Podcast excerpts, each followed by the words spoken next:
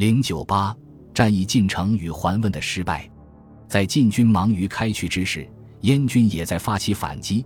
下邳王慕容立带二万燕军来袭，晋军迎击于黄须，立时大败，单马奔还。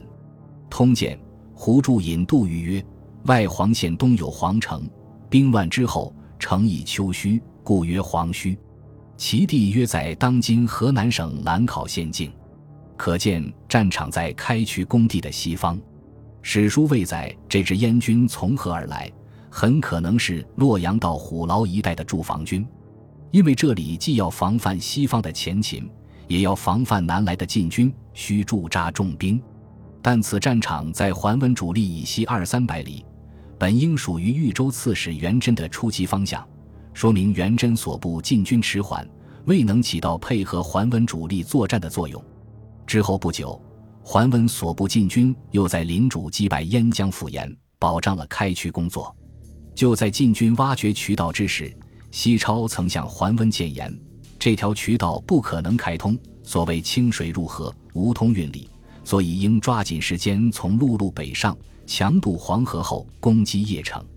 慕容伟政权为晋军气势所震慑，必然退回辽东地区，如此便可迅速光复河北。《资治通鉴》误将此意在于晋军已开通运渠进入黄河之后，但那样西超就不会声称从吉水、清水无法通往黄河了。西超还提到金盛夏，也定然在渠道尚未开通的九月之前。桓温为采纳这一建议，才有了桓公都的开凿。不过，西超另一方面的建议却很有价值，他认为。如果桓温不愿长驱攻击邺城，则应当在黄河南岸汲水之滨构建长期屯驻的军事基地，囤积足够的军粮。因为今年的夏天行将过去，一直未能有充沛降水，只好等到明年夏天再展开进攻。他还提到，秋季即将来临，北方气温下降很快，而晋军士兵们多没有准备在北方过冬的衣物，如不早做准备，无法度过冬天。若此计不从，便当顿兵合计，控引粮运，令资储充备，足及来下。虽如奢侈，终亦即可。若舍此二策而联军西进，进不速决，退避千法，贼因此事日月相引，绵绵秋冬，传到色至，且北土早寒，三军求和者少，恐不可以涉冬。此大限河，非为无时而已。到九月，晋军终于决通运河。桓温舰队进入黄河，驶向距离邺城最近的渡口方头。此时已是深秋，袁弘北征复，所谓于十天高地河，木落水凝，繁霜夜洒，静风晨星。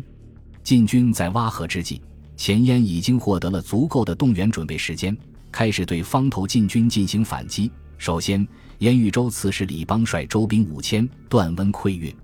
桓温刚刚开通的四黄航道已经处在燕军的攻击之下，难以保持畅通。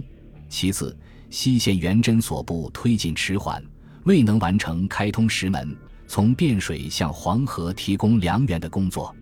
桓温本传云：“征讨桥梁皆平之，而不能开石门，军粮竭尽。”似乎是元贞所部已驱逐燕军，占领了石门。